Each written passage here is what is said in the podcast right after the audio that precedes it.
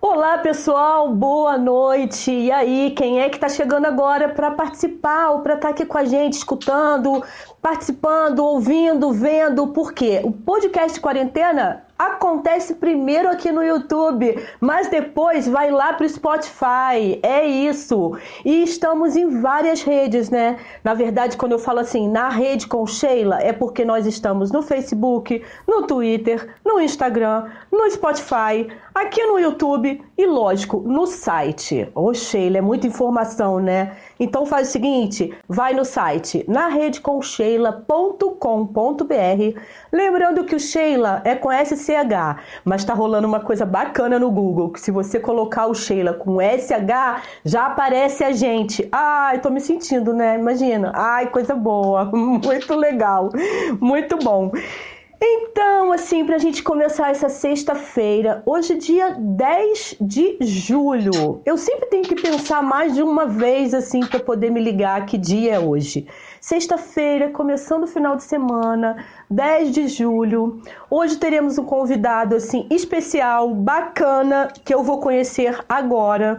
É, é, muito curioso isso, quando você fala com as pessoas pelo WhatsApp e aí de repente você, tcharam, na tela, Lucas Fixel!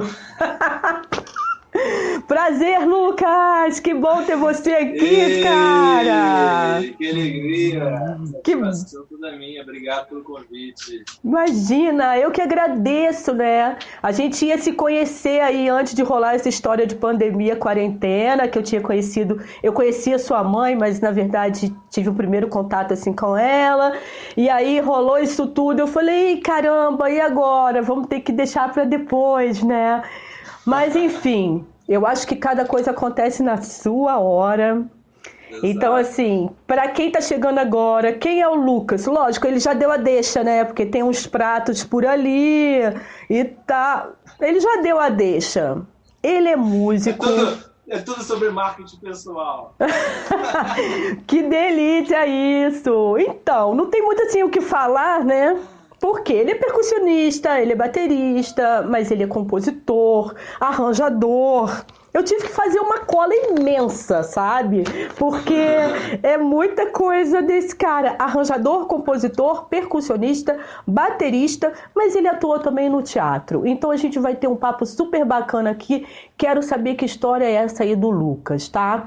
Hoje divulgando, divulgando já no meu WhatsApp, Lucas. Aí tem gente assim, não conheço, o cara é fera, não sei o que. Eu falei, caramba, tá, tá aumentando a é minha mesmo? tá aumentando a minha responsabilidade. E agora? Pô, que felicidade, né? Tenho aí eh, tantos amigos em Friburgo, fui criado em Friburgo, né? Então fico muito feliz de, de contactar com toda essa rede aí, né? Bacana. E aí é isso, ó. Chegou aqui, se inscreve no canal, toca o sininho e deixa aquele like, bacana, né? Porque aí, ó, eu sei que você é, acompanhou a gente, gostou. Quem chegar, quem está ao vivo aí, pode participar pelo chat, deixando algum comentário. Ah, mas eu só assisti depois essa. Desculpa, essa hora não deu ainda e tal, cara. Deixa aqui embaixo nos comentários, porque eu e Lucas vamos ficar atentos aí depois para ver se alguém deixa algum comentário, faz aquela ponte. Lembrando que eu já deixei o site do Lucas aqui na descrição do vídeo, porque a gente bate esse papo, mas é claro que não dá tempo da gente falar tudo, até porque eu falo muito, ele eu não sei, a gente vai descobrir já já. Mas eu acho que ele fala bem, porque você era, você tá, está na verdade entrevistando várias pessoas e agora a gente meio que inverteu, né? Sim, fiquei tão feliz, Sheila. Nossa, ganhei umas férias. Então, mas assim que eu falo, podcast quarentena, lógico, vou perguntar algumas coisas que eu tenho curiosidade e tal, mas é mesmo esse bate-papo. Uhum. Só que eu acho que você, ultimamente, você troca qualquer xícara de chá, de café, taça de vinho, por ficar na frente de uma bateria, né não? Olha, eu bateria já faço... É, é, um, é um negócio curioso, né? Porque a bateria é um lugar comum, né? Então ela... ela acho que ela entra nesses nesses como é que fala nessas coisas que a gente gosta como é o café o vinho a bateria está lá também, ela tem que estar sempre, né? Todos os dias eu tenho essa. Eu tenho que estar em contato com ela, assim, é como se um, os melhores amigos, digamos assim, né? Uau!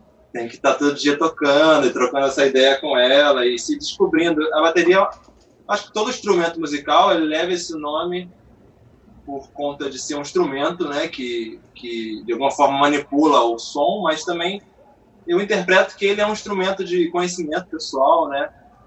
É um trabalho pessoal muito grande que a gente faz através da música. Lucas, você agora está no Rio de Janeiro? Tô, tô no Rio, tô aqui na Tijuca. Tá, no Rio. Então hoje o clima tá bacana, né? Tô vendo que você tá com uma roupa leve. Eu estou em Nova Friburgo, que é a cidade serrana aqui do estado do Rio de Janeiro, e aqui tá friozinho. Tô vendo que tá tranquilo é, aí. É, falei com minha mãe hoje, ela também falou que tá muito frio aí em Friburgo. E você... Mas aqui tá tranquilo. Ai, que bom. Então, a gente fala assim de Friburgo porque várias coisas, né? Lógico, eu sempre dou uma pesquisada, né? O Lucas e tal. E aí eu vi, você não é friburguense, mas é quase friburguense, é isso? Ah, eu falo que eu sou friburguense, Sheila, porque eu, eu cheguei em Friburgo com cinco anos, então eu acho que, é, digamos que um momento importante na formação né, de um ser humano, que é essa primeira uhum. infância e adolescência, até os 17 eu morei em Friburgo, então as, as coisas assim importantes da minha formação intelectual, eu, eu, acho que eu vivi em Friburgo. Então foi aí que comecei a tocar bateria, foi foi aí que comecei a participar do movimento do carnaval, né, o pessoal do blocão do Rastafari, que, que já é a ah. tradição friburguense. Né, eu participei das bandas sinfônicas de Friburgo, que é tipo são, é um tesouro nacional, né? se não me engano, é o TERP é, é das mais antigas, se não a mais antiga do Brasil. Né? São, são lugares que promovem essa, esse acesso à música, né, ao instrumento, de uma, de uma forma acessível né, a todo mundo. E eu acho que eu tenho muito carinho por Friburgo. Né? Foi onde a história com a música começou. Né? Eu sempre falo, ah, eu, sou, eu nunca, quando perguntam, de onde? Sou de Friburgo, porque na realidade eu tenho essa sensação, sabe? No Rio de Janeiro eu não tenho família. Eu, eu aqui eu moro, tenho família em Niterói, umas irmãs, mas é, não tenho mais família aqui no Rio. Então minha sensação é que eu sou de Friburgo. Ai, que coisa linda, maior declaração de amor, né? Mas eu fiquei com essa pulguinha atrás da orelha. Eu falei, eu acho que quando eu falei com a Mônica, a Mônica é a mãe do Lucas. Eu falei, eu acho que ela falou alguma coisa que o, Mônica, que o Lucas é, não era friburguense, mas ele fala o tempo inteiro que é friburguense e tal. Eu falei, ah, vou tirar essa dúvida lá, né? Ao vivo, assim. É, eu falo, sabe por quê? Eu acho que o, os músicos, músicos que a gente tem como ídolos, né, grandes heróis, é, muitos deles vieram do interior, né? Dos interiores, né? Eu pensei agora de Paulo Moura, né? Do interior de São Paulo, da tradição das bandas sinfônicas, né? Essa tradição de, de, de dos desfiles, né? Que tem em Friburgo, que tem essa coisa de tocar no coreto, né? Os carnavais, tudo que tem que tem nas, nas cidades do interior, né? Tanto do Rio como de São Paulo, de Minas, né? Tem tradição forte de música. Então, eu acho que eu faço uma questão de falar sobre, falar sobre isso, sabe? Porque é, é muito importante isso, né, para a história da música do Brasil, né? Se pensar, por exemplo, meus amigos os Matutos, lá de Cordeiro, eles são hoje referência do choro no Brasil. E eles saíram da banda de duas barras, de Cordeiro, né? E você vai ver aquele documentário brasileirinho, eles estão lá, eles são grandes referências, o Júlio, também pessoal de lá de Cordeiro, grandes amigos, gravam com um monte de gente, Alcione, um monte de gente eles são daí, né? São da, da Serra. São, são artistas que tiveram esse contato com a tradição da, da música, né? Das bandas sinfônicas, dessa coisa que a gente fala, tocar em coreto. Toquei muito em coreto, né? Coisa bacana que eu acho que, que eu tenho super orgulho de ter participado. Assim essa coisa de valorizar é, os talentos, né? independente da região onde eles se encontram, se é cidade pequena ou não, e no caso de Sim. cidades menores, até para fomentar isso. Né? Quanta gente bacana pode sair daí, mas também, lógico, depende de cada um ter esse feeling e, enfim, ter esses caminhos, mas também tem essa questão do poder público, né? Se tem um espaço bacana para essas pessoas começarem a, a estudar, a, a terem acesso a essa linguagem. E aí, quando falando de ter acesso a essa linguagem, eu fiquei assim, né? Lucas começou, pelo menos o que você mandou para mim, era alguma coisa falando que você começou sua carreira de músico com 15 anos. Né? É, assim, ganhando din-din com 15 ah, anos. Ah, ganhando din-din, melhor ainda. Mas aí, Sim. você pegava o quê? Como é que você chegou à bateria? Você amassou muita tampa de panela da sua mãe? Cara, eu. Eu. É, o, o meu. O ex-marido da minha mãe tinha uma bateria. Eu lembro isso na infância de de brincar com ela. Tinha um acordeão, na verdade, o acordeão acho que foi um dos primeiros instrumentos assim, que eu gostava de tocar. Isso lá com 5, 6 anos. Ficava, passava umas horas lá tirando um som do acordeão. E tinha uma bateria lá também, mas não me chamava atenção a bateria. Não, é mesmo. gostava muito mais do acordeão. E aí, na adolescência, eu, na escola, eu estudei aí no Cônigo, no Augusto Spinelli, sabe? Sim. Aquela escola tem na praça. Legal. Eu estudei aí com meus 11 anos. Então, rolou um festival de música e aí tinha uma banda de alunos que montou lá um, show. Não lembro o que, que era fraternização do que. Eu sei que eu fiquei chocado com a bateria ali, me chamou muita atenção. Eu fiquei assim, tipo, quero tocar isso, quero tocar isso. Aí enchi o saco da minha mãe. Aí a mãe falou, ah, fala com o garoto da bateria, vê se ele te dá umas aulas. Aí eu fui falar com ele, ele falou, ah, te dou. Você me dá aí cinco reais por aula. Um negócio assim. Sim. E aí Aí comecei, é, meio que é, fui atrás dele, não consegui ter aula com ele, mas aí descobri uma igreja que tinha, é, uma igreja ali na, naquela Via Expressa, aquela comunidade cristã, que William Júnior, um, foi o primeiro professor que eu tive, ele dava aula lá. E aí eu, eu falei, ah, vou fazer essa aula, vou experimentar, e aí comecei.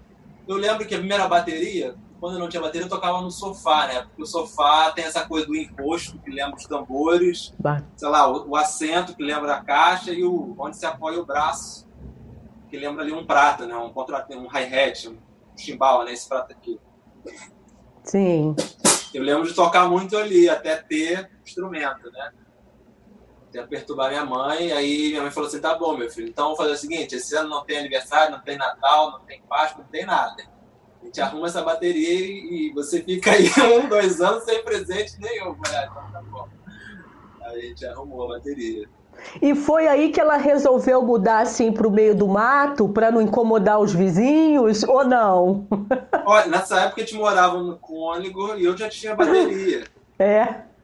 Os vizinhos, eles me conheciam muito bem. Acho que todos os meus vizinhos me conheceram muito bem. É, o, o, lugar que eu tive talvez mais privacidade para tocar é onde minha mãe mora hoje, né? Que é um pouco mais Sim. afastado, Varginha ali, né? Parque Imperial, Varginha. Tá. Que tem casas próximas, mas é, ainda tem, é mais afastado, né? Não é tão coladinho. Não, eu tô brincando, eu tô brincando com isso, né, Lucas? Porque assim, né, uma coisa é uma flauta e tal, agora uma bateria já é um instrumento que toma conta, né? Ele vai preenchendo os espaços. Pois é, ainda mais no início, né, quando alguém tá começando a tocar e que preenche mesmo. Eu achei, eu achei o máximo hoje. Eu fiquei olhando seus vídeos, né, gente? Como eu falei, aqui na descrição deste vídeo tem para o site dele. E lá leva para várias redes, né? Porque você tem o canal no YouTube. E aí eu fiquei assistindo, né, ouvindo e vendo Cara, baquetas, sabe? O negócio. É, tem horas que você não consegue nem olhar a baqueta, ver a baqueta, porque por uhum. conta da velocidade, né? E o, o, companheiro da minha filha, né, meu genro, ele é baterista uhum. também. Ah, é? ele é baterista, é Júnior do Jarro, mora lá em Pernambuco. Tem, tem, um vídeo aqui na rede com Sheila que eu fiz, depois até te passo o link para você dar uma olhada, porque ele tem vários trabalhos. Nordeste também tem muito disso. Percussionista, Sim. baterista, mas agora ele está tocando sanfona. É, sanfona é de oito baixos, porque. Oh, que legal! É, já tem um tempo que ele está trabalhando isso. E o LED, quando era pequenininho, porque você conhece meu filho também, né? Por conta de um sim, professor. que é o meu segundo ex-marido, né? Uhum. E o LED também gosta de bateria, mas nunca teve uma bateria, uhum. porque eu acho que os pais acabaram, ai, bateria e tal. Eu acho que a gente deixou em. Toca um violão. É, toca violão, aí ele tem o baixo, né? Então uma coisa mais. Mas é, eu falei isso por quê? Porque o lance da. Por que, que eu falei isso, gente? Olha que doideira. Eu tava aqui. Ah, da, da velocidade das baquetas, né? Então eu estava assistindo seus vídeos e eu falei, cara, que máximo! Eu acho muito gostoso, porque tem gente que pode reclamar do vizinho, né? Falar, não. Sim, sim. Eu acho muito bacana porque você sente é, preenchendo isso, né? Vai preenchendo uhum. assim os espaços. É muito, muito bacana isso. E você também dá aula, Lucas? Dou, dou aula agora online só, né? Mas dou aula de bateria, também dou aula de treinamento rítmico para músicos em geral, né? É, eu percebi que eu sou formado em arranjo pelo, pela Unirio, né? E aí eu percebi durante a graduação que essa parte rítmica não, não é tão enfatizada no curso, né? Não existe, uhum. por exemplo, uma matéria sobre ritmo, né? Sobre investigação de possibilidades rítmicas. Legal. Então eu comecei a elaborar conteúdos que servissem para outros instrumentistas que não só é, bateristas, né? Então tem um aluno que é pianista, tem um outro aluno que é violonista. Porque essas pessoas me procuraram justamente porque sentiam né, que havia lacunas, né? Às vezes fica muito na investigação da harmonia, da melodia, do repertório, aí a parte rítmica fica meio de lado. Então, eu sobre isso. São aqueles vídeos onde você tem a coisa da marcação, não é isso? Que eu vi, e como é difícil, tipo, ele assim, sete, aí um, ele faz assim, eu tentei acompanhar porque eu sou metida. Aí eu, ah. ai, gente, não dá, que loucura! Tem... É, a ideia é de justificar um pouco, né, Sheila? Esses vídeos são, digamos, conteúdos que eu até brinco com a galera. Eu, dei muita, eu viajei muito pelo mundo para conseguir é, ter acesso a tudo isso, né? Uhum. E, e aí nessa, chegou um determinado momento que eu falei que eu pensei, eu acho que isso deveria ser gratuito, as pessoas deveriam falar sobre isso, né? E que legal, eu, eu tive um determinado momento que tive um, um workshop, uma aula e alguém me passou esse, esse conteúdo e aí eu decidi, eu decidi falar, ah, vou começar a transmitir esse conteúdo gratuitamente na rede, que eu acho que Muito bacana. só agrega. É, e se alguém quer investigar, se alguém quer ser, sei lá, expert nisso, vai me procurar para estudar mesmo. Só um vídeo de um minuto não dá conta. É. Então eu acho que a gente tem que mais que compartilhar mesmo. É, eu acho que exatamente isso. Quando eu assisti, dá vontade, assim, né? E olha que eu nem sou da área de música, mas dá vontade de investigar mais porque é um tira-gosto, né, para você trabalhar isso. Sabe por que isso, isso me levou, Lucas, a pensar no teatro? Porque eu já fiz teatro durante muito tempo. E ah, esse tipo de exercício, ele ajuda também a gente no teatro, na marcação. Sempre tem alguma ah. coisa com dança e com a música que a gente precisa estar tá conectado como um todo. Então, assim, ah. vai, eu acho até que vai além da própria música. E aí foi quando eu vi também que você já atuou né? Você tem uma performance bacana nos vídeos.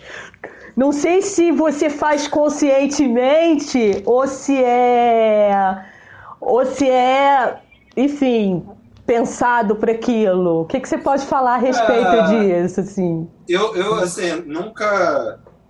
Eu trabalho com teatro musical já tem dois anos, né, aqui no Rio.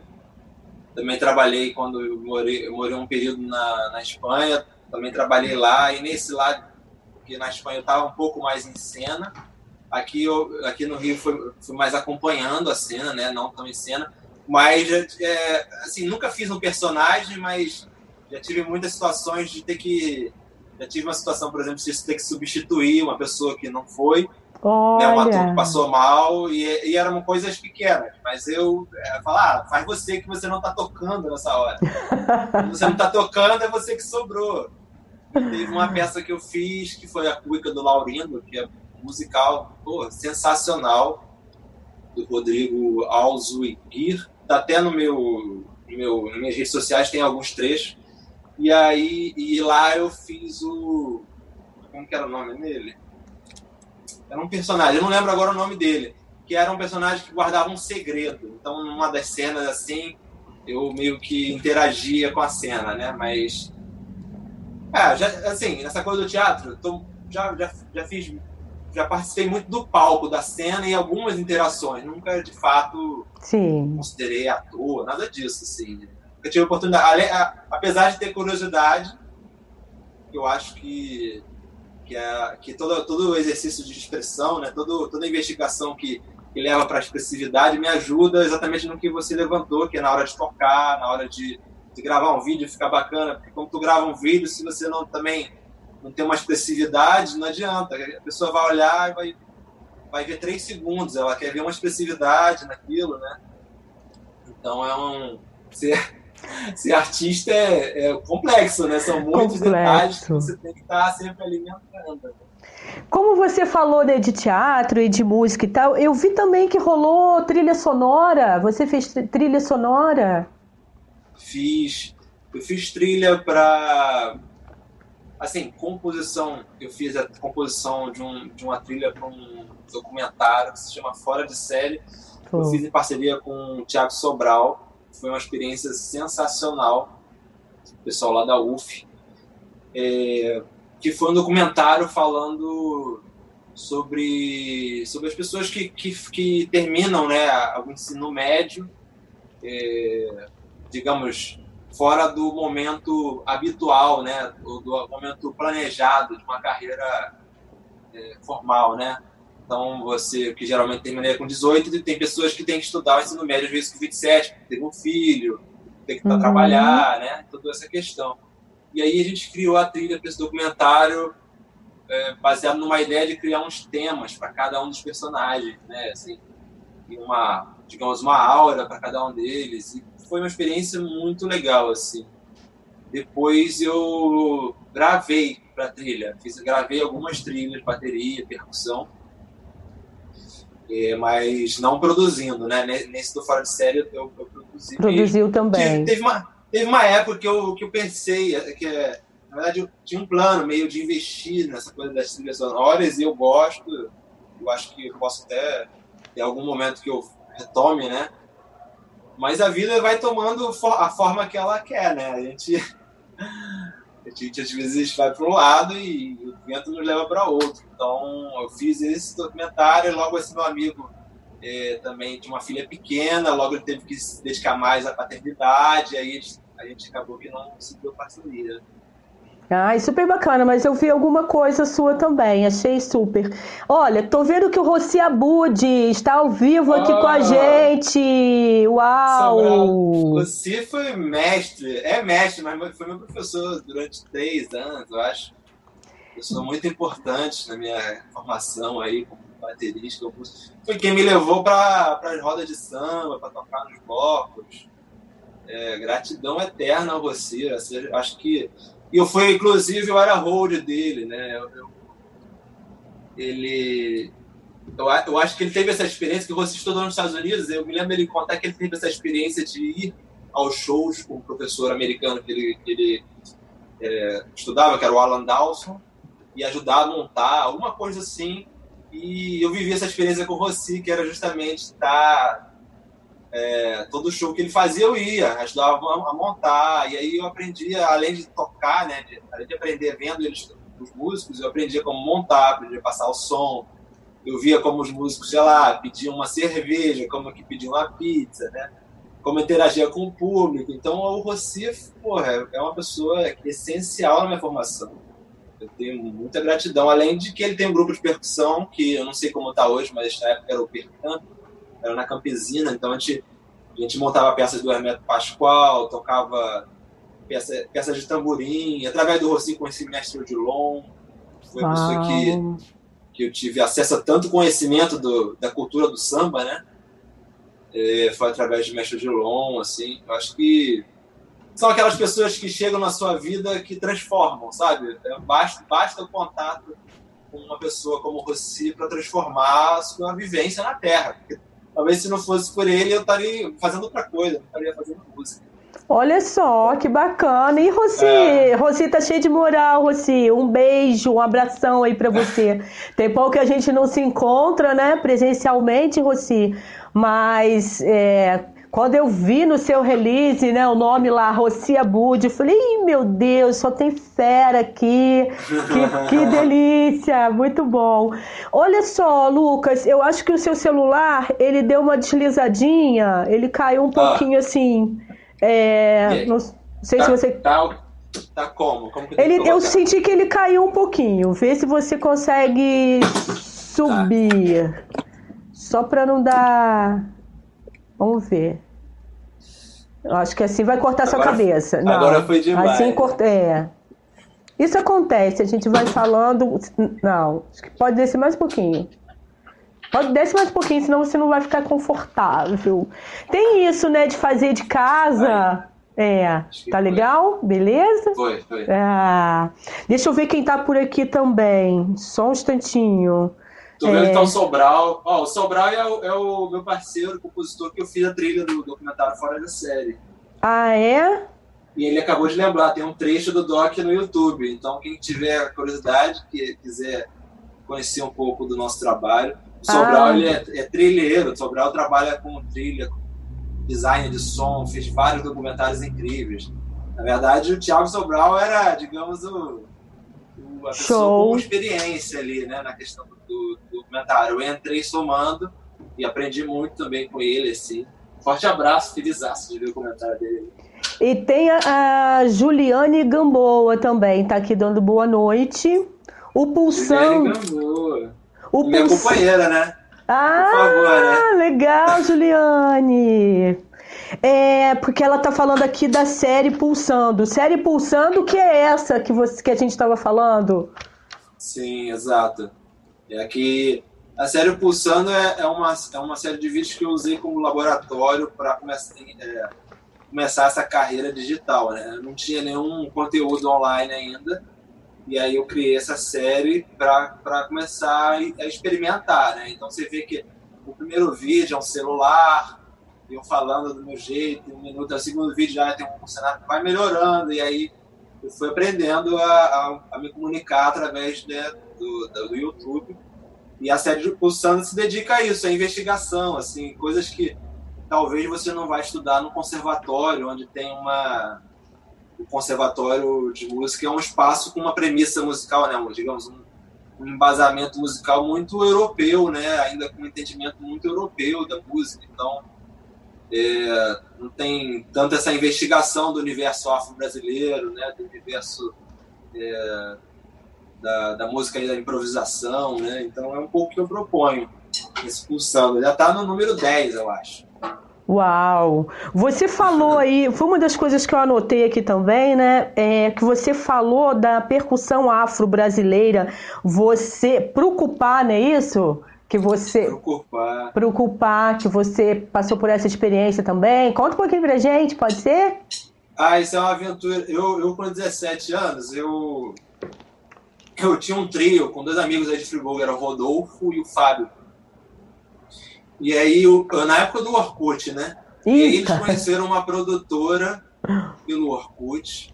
Hum. E aí trocaram muita ideia, não sei o quê, e a gente estava querendo ir para algum lugar, a gente estava ir para o Rio, ir para Tatuí, São Paulo, estudar, a gente queria sair, 17 anos, músico, querendo se movimentar, conhecer lugares novos. Aí essa produtora, ela fazia uma coisa de, de intercâmbio cultural com a Galícia, né? Que, que ela fica lá no norte da Espanha. Uhum. Enfim, aí resumindo, porque a história é longa, Bessa, rolou de eu fazer essa viagem, né, a princípio para dar um, umas vivências de percussão de escola de samba lá. E aí eu fui com visto de três meses, a ideia era ficar três meses e sentir, né, ver o que acontecia. E aí eu conheci lá um pessoal de um bloco carnavalesco e comecei a trabalhar com eles, o pessoal do Trópico de Grelos comecei a trabalhar com eles e aí assim no primeiro ou no segundo ano que eu estava tocando já entrei na digamos numa parte da direção do bloco a gente teve a ideia de montar uma escola porque a gente precisa é, ter ter músicos né aqui estamos na Galícia ninguém se conhece essa cultura então vamos vamos ensinar e assim consequentemente a gente vai ter público vai ter gente para tocar na banda e tal. E aí surgiu a Preocupar, que é uma, uma escola de música afro-brasileira que tá que existe até hoje, né? É uma associação, então ah. eu saí, os outros diretores saíram. Diretor, quando eu falo diretor, é diretor artístico, né? Mas não é, é uma associação, não tem essa coisa hierárquica, hierárquica. E aí, mas continua, ele tem o, tem o bloco, tem a, banda, tem a banda da escola, tem a escola, aí já tem um espaço. Na minha época a gente ensaiava, a gente dava aula numa garagem que tinha, que a gente alugou. E hoje já tem um espaço, a prefeitura cedeu lá uma escola, uma escola municipal que estava desabilitada, cedeu uma sala. Então, é super ah. bacana. Ou seja, você sempre teve essa coisa de querer ensinar, né? Tipo, sei um pouquinho, eu quero passar isso para frente, eu quero levar mais gente comigo. Pelo jeito é uma é. característica sua mesmo, assim. É, isso é uma coisa que eu só percebi é, recentemente. É mesmo que é que não é, eu não sinto nem tanto como o ensinar acaba que veio como uma necessidade de pagar as contas, né? Ah. Precisar trabalhar, mas assim compartilhar é uma coisa que eu sempre. Eu, é, eu não me dava conta, mas recentemente eu vi que muitas pessoas me, me deram esse feedback que eu, eu sempre eu gosto do, da coletividade, né? Eu, quando falo, eu falo um pouco querendo é, abrir para todo mundo, para todo mundo ter o acesso, né? E aí eu fui, fui, me dando conta. Por exemplo, agora eu lancei mês passado um single e esse mês sai um outro single da mesma banda, chama Banda Boom, que foi um trabalho assim, que eu comecei com um amigo guitarrista e falamos assim, olha, vamos montar a banda e um baile. A gente não tem grana, então a gente faz o quê? A gente monta um super coletivo e cada um faz o que pode fazer, da maneira que pode, o dinheiro que rolar no ratatá. E aí virou uma grande família. A gente chama até de Nação Boom, porque depois daquilo a gente começou a trabalhar junto em vários projetos. Bacana. Então, eu acho que eu tenho isso e eu me dei conta depois, é, me dei conta recentemente, assim, que é esse essa crença que o coletivo ele pode mais do que o individualismo. Assim, que juntos a gente tem mais capacidade de transformar, de crescer, de aprender do que somente o individualismo, né? Que e a gente está ali querendo cada um vender seu peixe, brigando pelo espaço, né? Com certeza. Você, você falou essa coisa de compartilhar, né? E eu tenho acompanhado você pelo Instagram, fazendo várias lives lá com convidados e tal. E aí, Sim. assim, é o baterista, mas também virou o quase o youtuber, não porque você tá mais no Instagram, mas o apresentador, o entrevistador. Como é que foi essa pegada aí, Lucas? Cara, isso foi, foi um projeto pandêmico, né? Eu tava em casa eu queria fazer. Enfim, fiz vários projetos. A, a Juliane fala que, minha namorada fala que o meu Instagram é um Netflix, né? Porque tem várias coisas diferentes.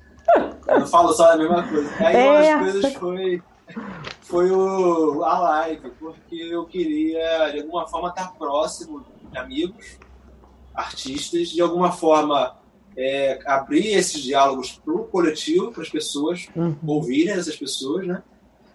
E, e, de alguma forma prestigiar, porque a, a live ela tem esse. É, tem, que eu acho bacana também, que é essa troca quando você faz uma live com um amigo, e aí os dois trocam, né? Cada um fala de si. Isso é bacana, mas eu queria um projeto que, é, que fosse plataforma para artistas que eu admiro e que eu pudesse, de alguma forma, é, criar uma acessibilidade para minha rede também, né? E aí comecei, o primeiro artista foi o Peter Rocha, que, é, que é o guitarrista com quem eu moro, um amigão, que foi assim o, o piloto e, e não parei, tem dois ou três meses. E eu, o nome é Improvisação e Criatividade. Ele também é outra, outra característica que eu quis trazer. Que eu falei, ah, não quero, não quero falar de bateria. Porque aí vai ficar muito monotemático, eu sou sagitariano, ficar fazendo a mesma coisa sempre não dá certo. Aí eu, pô, eu quero falar de uma coisa que seja mais ampla, mas que também é, afete um baterista, né? Porque eu tenho muito público baterista. E aí eu falo, ah, improvisação, processo criativo, né? É uma coisa importante para todo músico, para todo artista. Inclusive para todo ser humano, né? Claro! E aí eu comecei esse programa, e começou com músicos, né? primeiro mês foram só músicas, aí eu abri para uma dançarina amiga minha, Aí eu abri para um artista plástico, abri para um artista visual. Semana passada é, estive com um percussionista também. E assim tá rolando. É um. Ah, é, é muito legal. É toda terça-feira às 8 horas da noite. É muito legal. É uma parada que às vezes eu sinto. Essa vida online, a vida é uma canseira, né? Não é, toda, não é toda terça que eu quero ligar a câmera e ficar entrevistando. Eu, eu percebo isso, mas ao mesmo tempo, todo fim de live eu me sinto mais energizado. Então, eu lembro disso e, e continuo fazendo, porque se eu me sinto assim, as pessoas em casa também provavelmente se sentem. É sim, é super gostoso. Eu que nem sou da área de música, mas eu sou curiosa. E aí eu uhum. vejo lá, tá ao vivo. Às vezes eu não me toco de quando vai ser. Por exemplo, eu não me liguei que é toda terça-feira. Mas aí quando sim. eu abro, eu gosto de coisa diferente, eu gosto de conhecer gente diferente. E aí eu abro, tá lá você conversando com um cara que eu não conheço. Aí eu acabo indo pesquisar a banda que você falou que ele faz parte, que ele toca.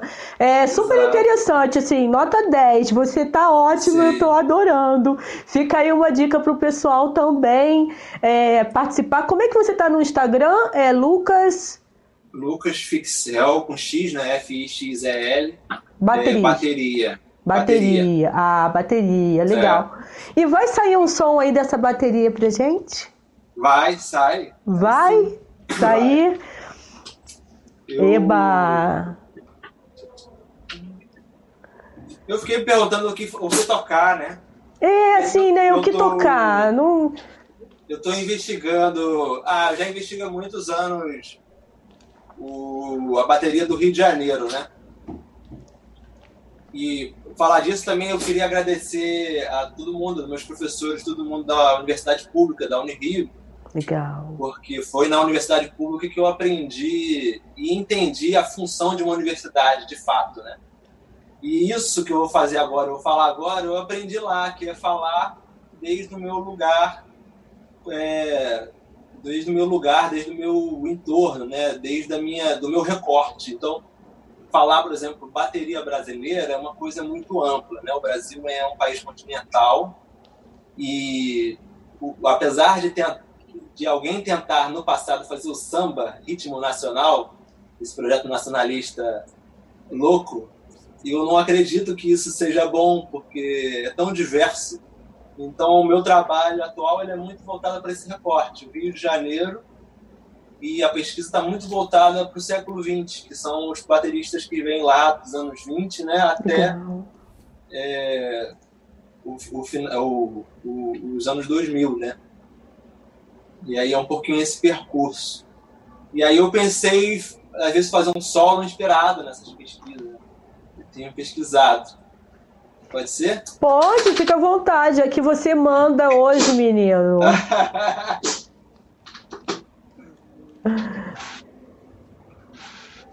É porque é tão, gost... é tão gostoso é, te ver tocando. Eu, pelo menos, viajei bastante. Eu falei, ah, se puder, né? Então, vamos lá.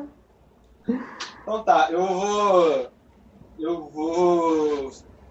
Ah, inspirado na, três, digamos, três pessoas importantes da discografia da gente, que é o Luciano Perrone, o Milton Banani e o Wilson das Neves. Vou, vou brincar aqui com ideias minhas que foram, claro, influenciadas, que é, na real a gente não inventa nada, né? A gente só redescobre as coisas, tá? É. Então é isso.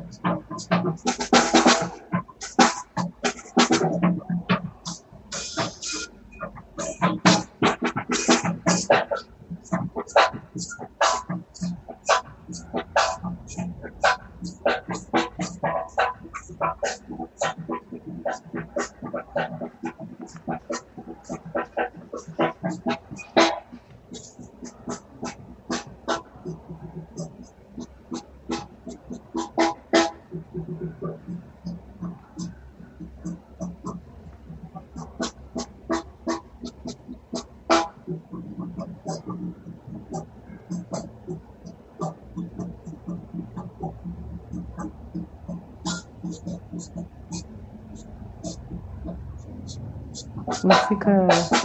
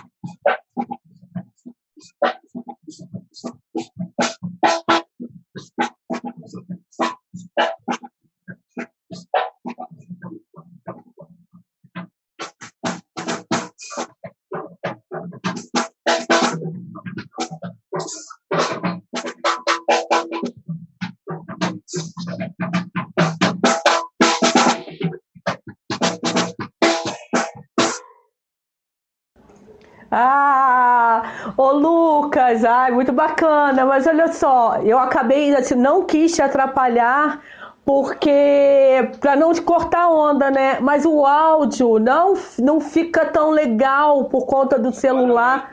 É, não, infelizmente não ficou, gente. Ah, é, você você depois vai escutar, vai ver. Então assim, gente, o Lucas, ele toca muito bem, só que por conta aqui da nossa conexão ao vivo, sei lá o que, não ficou com a qualidade que merece, entendeu? Para poder mostrar Entendi. o seu trabalho. Eu, eu, fiquei com esse medo, que essa a tecnologia né, do Zoom da live, ela dá uma estourada. É, exatamente. Mas aí eu não quis cortar o seu barato também. Eu falei, ah, não deixa, porque não vou atrapalhar. Porque eu também estou aprendendo com isso, né? O que, que fica legal, ah. o que, que não fica. É, como eu te falei, o meu, meu genro foi. To... Não sei se você sabe o que, que é aquele hang, que parece uma astronave. Sim, ele, é, hand drum, né? É, tem o hang drum e o dele é o hang, porque tem uma diferença lá que ele explicou, entendeu? E ah. também na hora não ficou muito legal. Então, assim, a gente vai aprendendo, né, gente? A minha ideia era mostrar para vocês o trabalho, mas de qualquer maneira, no site dele, que tem a descrição aqui no vídeo, tem o link para as redes dele, inclusive para o YouTube, onde tem vários vídeos que vale a pena vocês é, acessarem para conhecer mais ainda. Exato, pode Com, compartilhar né? Por favor. Você quer conversar um pouquinho agora com a gente sobre essas suas investidas quando você foi para fora do país? Você teve várias experiências aí, né? Sim. Vou aumentar o ar-condicionado aqui que deu uma esquentada. Ei, que delícia! Manda pra cá um pouquinho. Ai, que tá frio. Tem que tocar um pouco de bateria, Sheila. Aí tu esquenta rápido. Não é, menino? Vou, vou, vou começar a pensar nisso. Ah, é, esse lance da, da, da viagem, eu, é, começou na onde eu falei, né, que eu, lá em 2007, quando eu fui para Galícia, no norte da Espanha. Eu fiquei lá na Galícia durante cinco anos, né? Foi um tempão, assim, fiquei até os 23, 22, 23 anos. E aí foi uma experiência muito importante, muito boa, pela questão do acesso e por ter. É, foi uma grande aventura, né? Eu era muito jovem, então é, me vi desafiado, né? Assim, foi muito desafiador. Mas como todo grande desafio, quando você passa por ele, também aquilo se torna uma grande experiência, né? Assim, você aprende muito, né, dessa vivência. Então, eu aprendi muito. Eu tinha, é, tive essa experiência no bloco, na escola. Aí tive alguns trabalhos, que tinha um trabalho que era de samba jazz, que a gente tocava uma onda de beco das garrafas, 60, assim. E lá eu tive a oportunidade de estudar num seminário que era um, uma espécie de curso livre que, de jazz, de improvisação, mais voltado para música americana, né? Que era uma coisa que eu gostava, assim, já, né? Eu gostava dessa onda do jazz. E, e aí eu vi essa oportunidade, falei, pô, uma grande oportunidade, super acessível, porque é subvencionado pelo governo, então, assim, você paga uma, um valor de entrada e o curso inteiro. E aí eu fiz esse, esse seminário, acho que durante três anos. E Pô, legal. tive a oportunidade de estudar com muita gente bacana. Gravei. A escola também tinha um esquema de gravar músicas nossas. Eu gravei acho que 10 discos pela escola. Assim. Toquei com músicos cubanos, músicos norte-americanos. Gravei com eles, músicas minhas. Aí durante um verão, um desses músicos, que, que até o Logan Richardson, que é um músico ele é do Mississippi. Ele é da terra do Charlie Parker, da Kansas, Kansas City, né? E ele, atualmente ele mora em Nova York e tal, e ele, ele na época estava lá, ele se apaixonou por uma mulher numa viagem, ele foi tocar, se apaixonou por uma mulher lá, e aí, e aí ficou lá, meio que morando, namorando, e aí queria trabalhar, e pô, tudo guri, né? Tudo garoto pô, tu quer tocar? A gente tem tem um show pra, pra gente fazer tal, o cachê é tanto, você topa? Ah, topa, estou aí, quero tocar. Então essa foi uma experiência que foi umas... Foi tipo... Foi surreal, né? Porque você tocar com um músico do Cacife, do, do Logan, por exemplo, com 22 anos, assim, é, fazer vários shows, né? Não foi um show, fiz vários shows com ele, conviver com ele, né? E eu lembro dele voltar de Nova York, assim, e ele tava, ele voltar e falar assim, ah, eu tava fazendo show agora essa semana, sei lá, Heavy Ham, alguém muito, muita estrela do jazz, né, que a gente tem assim como ídolo, né, e, e, a gente ficou muito, foi muito gostoso, assim, muito aprendizado, né. E, e eu voltei, e na, durante a graduação eu, eu, eu participei de um programa de bolsa também, então eu participei lá de uma seleção, passei, consegui passar em primeiro lugar na seleção e recebi uma bolsa integral para ficar um ano na Suécia. Hum. Então eu fiquei um ano na Suécia também, é, estudando, subvencionado lá por esse programa de intercâmbio. Que bacana. Também foi uma experiência, uma experiência chocante, porque a Suécia é um país completamente diferente assim, a Espanha ainda tem coisas que se parecem, se assemelham, lembram, né? Você ainda come um arroz, você ainda, sei lá, só ainda sabe tomar uma cerveja. A Suécia é um outro, um país muito diferente, né? Assim, então, foi, uma troca cultural muito enriquecedora para mim. o acesso, né? Um país muito rico, né? Então, tinha uns instrumentos incríveis, acesso a, tudo assim fácil, 24 horas por dia, tinha um cartão de acesso, você entrava. Então isso foi outra coisa importante. Eu, eu gosto sempre de falar, porque a Unirio me proporcionou, por exemplo, essa viagem, que eu não tive gasto algum, não gastei nada, ao, ao contrário, eu, cheguei, é, consegui guardar dinheiro para comprar um computador, por exemplo, e foi através da universidade pública. Eu fui bolsista da universidade pública durante dois anos e meio. Então, Bacana. Meus, meus aluguéis, desde que cheguei no Rio até dois anos e meio, foram todos pagos pelo dinheiro da bolsa do, da Unirio. Então, também, porra, gratidão eterna, assim, à Unirio, né? Porque se não fosse um programa desse, né, nem eu, e eu sei que eu já ocupo um lugar de privilégio na sociedade, né? Mas nem eu nem amigos meus, né, que às vezes vêm de situações, às vezes mais é, situações marginalizadas, situações de, porra, tem amigos que às vezes vinham duas, três horas para poder estudar, pessoas que estão em situações que, que não, não tiveram talvez o mesmo acesso que eu tive, e puderam, porra, fazer um, um ano de intercâmbio na Suécia, aprender uma língua nova, isso através é, da universidade pública, assim, né? É sensacional, foi sensacional, foi uma experiência tanto. Deixa eu ver quem está falando o que aqui com a gente. José Carlos Bastos, meu baterista é. preferido. É meu pai, né, cara? É, ah, que legal! Família. Ah, que delícia! Pô, filhão! Tá presente, comparecendo. Maravilha! Pai, beijo, pai. Saudade, a gente não se vê. Nossa, tem um tempão, né? Negócio de pandemia, cada um mora no lado, né? Isso que eu ia te perguntar, assim, como é que tá a vida, assim, 2020, né? Como é que tá a vida? Porque, né, você tem toda essa formação. Uhum. Eu tive que fazer uma cola, menino, mas foi uma cola imensa de coisas que você já fez, que você faz. Isso é muito bom. E coisas diferentes, como disse a Ju, né, Juliana. Juliana? Juliane. Juliane. Como disse a Juliane, é assim, de, né, tem essa. Você mescla e faz e experimenta e tá aqui agora. E os projetos, quais são ou quais eram para 2020? Como é que está a vida atualmente? É, 2020 eu tenho um plano, um planejamento de lançar um single por mês até o ano que vem. Né? O single, para quem não, não tá assim, muito familiarizado com essa linguagem, né? a coisa dos, dos discos meio que acabaram. Né? Assim, hoje em dia, às vezes você lança um CD, um CD ou um disco online mas se tornou muito comum você lançar uma faixa só, né? Então, é, esses que são os singles, são as faixas únicas. E aí é, virou-se também, tornou-se um hábito lançar uma por mês, e aí você, a partir daí, vai alimentando toda uma, uma, uma história, né? Toda uma, uma coisa nas redes sociais. Aí eu lancei mês passado com a banda Bom, Vambora, que é música da Juliana Gamboa, e Luciane Dom. Esse mês, dia 18, sai Frame a Frame, que é música de Mikaev, Tati Dias e, e, Peter Rocha com a banda Boom, que é a banda que eu faço parte, né?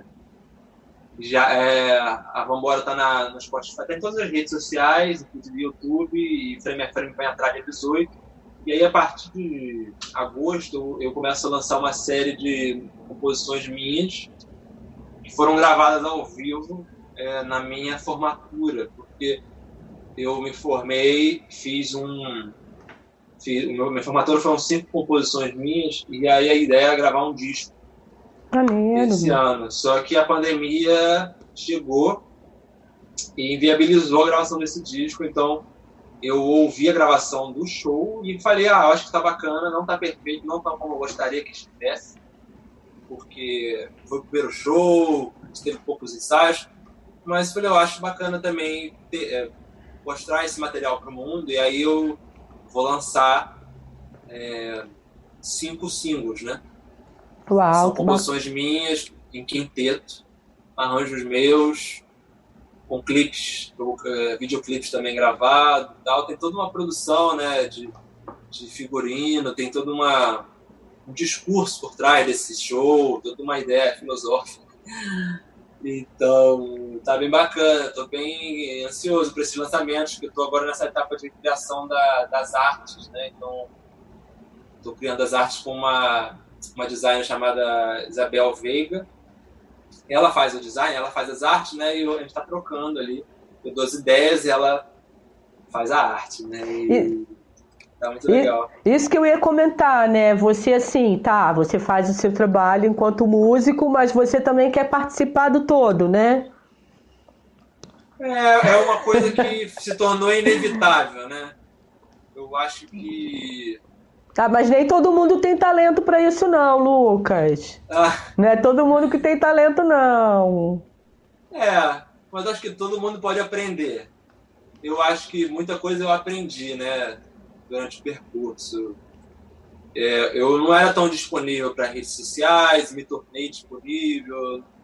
A coisa da, da gravação, eu teve uma época que eu era muito perfeccionista, talvez eu não lançasse umas gravações ao vivo. E hoje em dia eu entendi, não, acho que tem que lançar, tem que botar no mundo, as pessoas têm que ouvir suas ideias. O perfeccionismo às vezes atrapalha a gente a, a concretizar os projetos, né? Então é melhor, tem aquele ditado, é melhor o bom que o perfeito, né? O melhor o bom, o bem feito do que o perfeito não feito. Não tem uma história é, assim? Tem, tem. Um pouco assim. Então eu fui aprendendo, cara, e fui aprendendo tudo na prática, produção, fiz produção do meu primeiro disco, que é o Rebentação, que também tá nas redes sociais. É, eu ia te perguntar sobre esse Rebentação também. Sim. É, foi produção toda praticamente minha, direção musical, metade dos arranjos são meus. É, foi um trabalho coletivo, a liderança é minha, do André Grabois do Leandro Cunha. Bacana. Só que eu sempre tive essa pilha de fazer as coisas acontecerem, né? Eu acho que uma característica minha é, a, é a força-tarefa, né? Então, sempre é, trabalhei muito para as coisas acontecerem. E esse disco foi assim. Aí eu fiz produção quando fizemos BNDES, fiz produção do show no do lançamento no BNDES. Puta trampo, né? Assim, contrato, sem folhas de contrato para ler, documentos. E aí fui aprendendo. Fui Estou aprendendo. Eu nunca esqueço que eu fui levar o contrato, né? Essa é a forma que a gente aprende. Eu fui levar o contrato no centro ali do Rio, na Senador Dantas, não, na, na Nilo Pensanha, ali naquela vida principal ali. E aí eu tava de bermuda, que eu tava saindo da faculdade, celular, um contrato na bolsa, entrei na BNDES e fui barrado. Tava de bermuda, né? E eles ainda têm esses, esses protocolos lá, porque é um prédio, sei lá o quê. E aí eu fiquei assim, nossa, mas eu tenho que entregar hoje, né? Então, a gente aprende dessa forma, né? E aí o cara me ajudou lá, a pessoa desceu e pegou o contrato. Mas, mas eu, eu, aprendi muito. Mas da, próxima, da próxima vez você coloca uma roupa assim na mochila, em algum lugar, para poder se precisar trocar, né? Exato, exato. Eu fiquei perguntando, né? hoje em dia o homem também usa saia, né? Inclusive eu tenho uma saia que eu gosto de usar e me pergunta, será que eu tivesse de saia ele ia me barrar, né? Porque Boa a pergunta. mulher de saia pode, né? é, tudo, é uma grande cafonice essa coisa de não pode isso, não pode aquilo. Desculpa quem acha o contrário. Não, é. É, porque na verdade tem tantas outras coisas mais importantes para a gente se preocupar e pensar, né? Esses protocolos todos. Eu também eu questiono bastante essas situações. Você até falou que você era mais rígido com as coisas e a gente está vivendo um momento muito doido, que é a história da flexibilização por conta Sim. aí da pandemia da quarentena. Mas ao mesmo tempo, a gente tá, não sei, a gente não, vou falar eu, é, eu ah. ando exercitando me flexibilizar. Por quê? Num outro momento, não em relação à pandemia, quarentena, porque eu estou em casa, isolamento social, mas eu digo assim, em, em outros tempos, eu também talvez não estivesse aqui fazendo na Rede Conselho esse podcast dessa forma, porque eu queria que tudo estivesse muito perfeito. E tem até uhum. uma situação que eu não sei se você se tocou, ô Lucas, Gente, eu fazia na rede com Sheila, era num outro, tinha um outro painel, um painel jeans que eu que confeccionei, é, colocamos no meu quarto, onde tem a rede e tal, tudo bacana.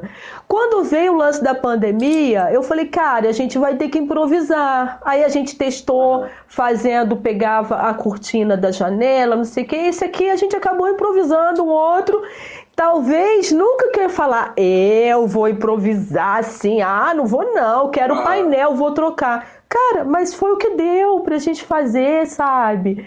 Então Exato. eu tenho percebido isso da gente, é, com todo cuidado quando a gente fala de flexibilização, né? De flexibilizar, mas assim, a gente tá tendo que se permitir meio que, ah, deixa eu experimentar e ver como é que isso funciona, né? Deixar Exato. a coisa fluir um pouco.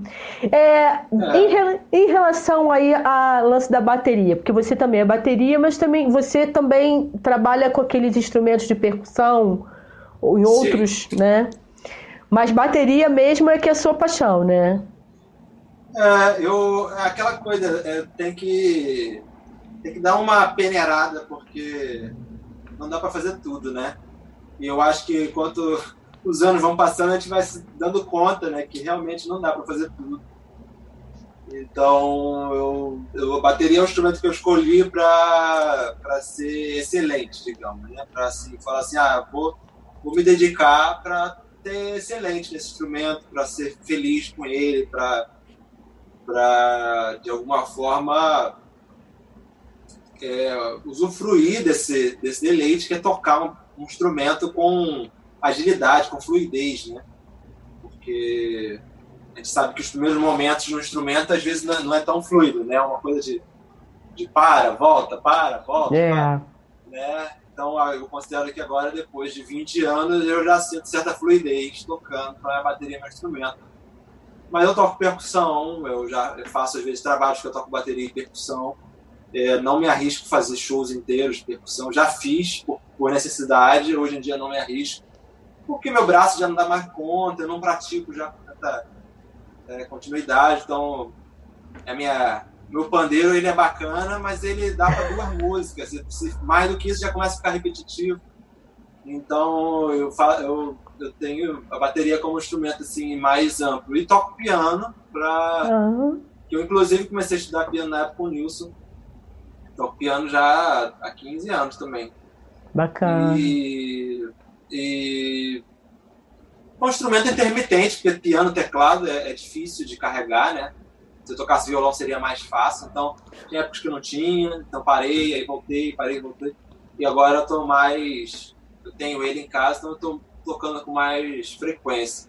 E é onde eu componho, onde eu escrevo minhas ideias, onde. Agora eu tô cantando também, eu não, não, gravei, eu não, oh. não, gravei nada cantando ainda, gravei coro, só coro, né? Então eu pratico as coisas cantando, voz e piano. Eu, eu almejo daqui, sei lá, daqui um ano, dois anos, talvez gravar alguma coisa cantando também. Oh. interesse. Que delícia, não é uma coisa boa. É, você, como é quando você tem que viajar, enfim, vai para algum show, né, que você vai fazer e tudo mais, quantas baquetas Quantos jogos de baquetas você leva por conta de quebrar? Como é que é a sua história aí com as baquetas? Ah, eu sou. Cara, vou te falar, eu sou. Eu sou.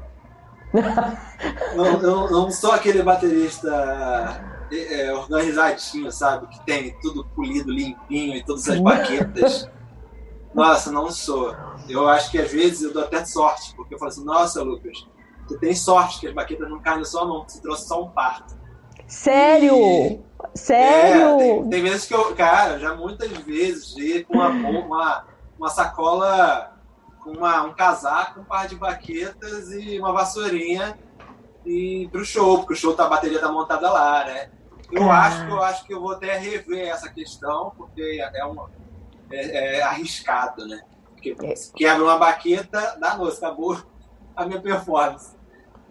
Mas é, é, é, também é uma questão de acesso, né? A bateria, instrumento no Brasil é, é caro, as, as, mercadoria nacional ela é, tem algumas coisas boas, mas ainda não.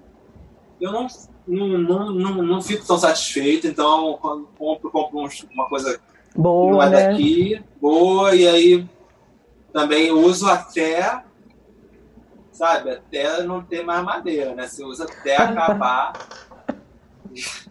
Hoje. Mas eu acho que é isso. Eu tô, meu sonho é ter um endorser, sabe? Eu tenho uma fábrica que chegar um momento e falar assim: não, Hum. Gente vai te patrocinar, toma uma caixa de baquetas. Isso aí Uau, seria o máximo. Que delícia, né? Eu perguntei isso porque hoje, quando eu comecei, né? Na hora do almoço, eu já começo a dar uma viajada e tal. Pô, vou conversar com o Lucas. E aí tem o lance das baquetas. Eu falei, cara, eu não tenho nenhuma baqueta em casa. Eu queria fazer uma brincadeira com ele ou ah. comigo, né? Eu falei, eu só tenho colher de pau, cara. Pô, e, aqu... é e aquelas espátulas de de madeira que eu vivo quebrando. Umas que tem para passar pastinhas, tem umas outras assim, eu adoro. Eu adoro é, colher de pau, né? Aqui, ó. Isso aqui é o que eu levo para meus shows. Ah, que legal! Aí eu queria brincar com você. Eu falei, cara, eu só tenho colher de pau, eu não tenho uma tampa velha, porque eu queria fazer uma bagunça com o Lucas, mas não consegui. Eu vou ter que. Sabe o que, que eu fazia com baqueta? Eu era, eu era baliza de colégio. Aí eu ficava, ah, eu ficava treinando com a, a baqueta para mim só servia para isso. Pra... pra mais nada, cara. É muito. Isso é uma outra coisa que tem muito aí em Friburgo, né? As bandas de colégio, a galera da, da fanfarra, né? É, ainda, é, ainda tem, ainda tem. Ainda Cidade tem bastidores, do... né? Pessoal é, tem algumas escolas. Assim, há muito tempo que eu não acompanho, né? Porque essa coisa de feriado, quando, dependendo de como você está trabalhando e com o que, feriado, eu tô no Cascatinha, depois do ah. Cônego. Então, assim, eu gosto de me isolar aqui, ficar quietinha. Meu isolamento social é básico, eu já faço independente da, da, da quarentena aí, da pandemia, entendeu, Lucas? Ah.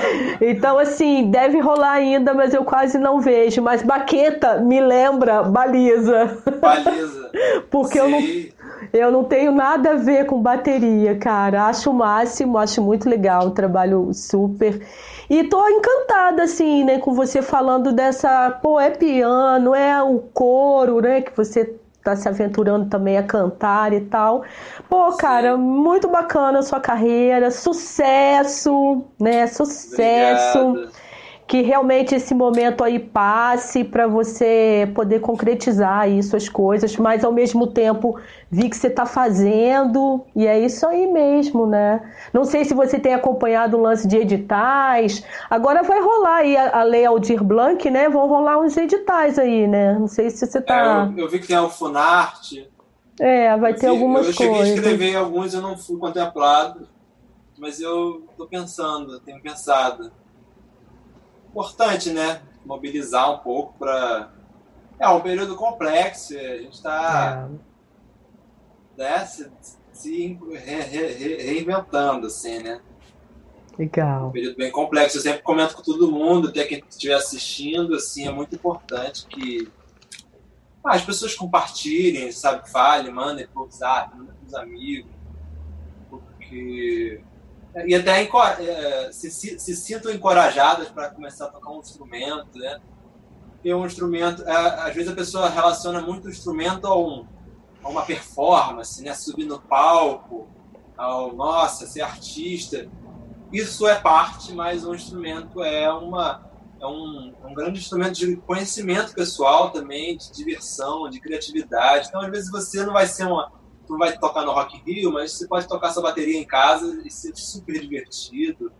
Tocar seu violão. Acho que é, nunca é tarde, assim, sempre encoraja as pessoas. Acho que música é, ela, ela é uma coisa que tem que sair do lugar do, do especial, tipo, ah, Sim. música. Não, música, vamos fazer música. Assim, música é, é cultura humana, né? O ser humano faz música, sei lá, eu tava vendo sobre o Egito esses dias e já se tocava harpa no Egito.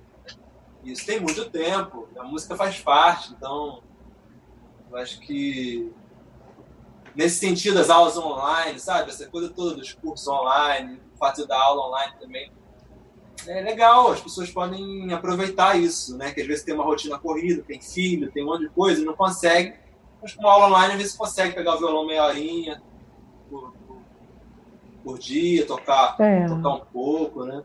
Foi até assim, é o lado que eu venho percebendo, assim, é o lado bom dessa história aí que aconteceu da pandemia, né, da quarentena, é, porque muita gente não se dava esse tempo para aprender aquele Sim. instrumento e tal, porque não consigo. De repente, assim, vai começar online e depois vai realmente querer fazer uma aula presencial. Enfim, a gente aqui nos bastidores hoje estava conversando, né? Que é um dia de cada vez. A gente sabe que é. o que a gente tem é o agora.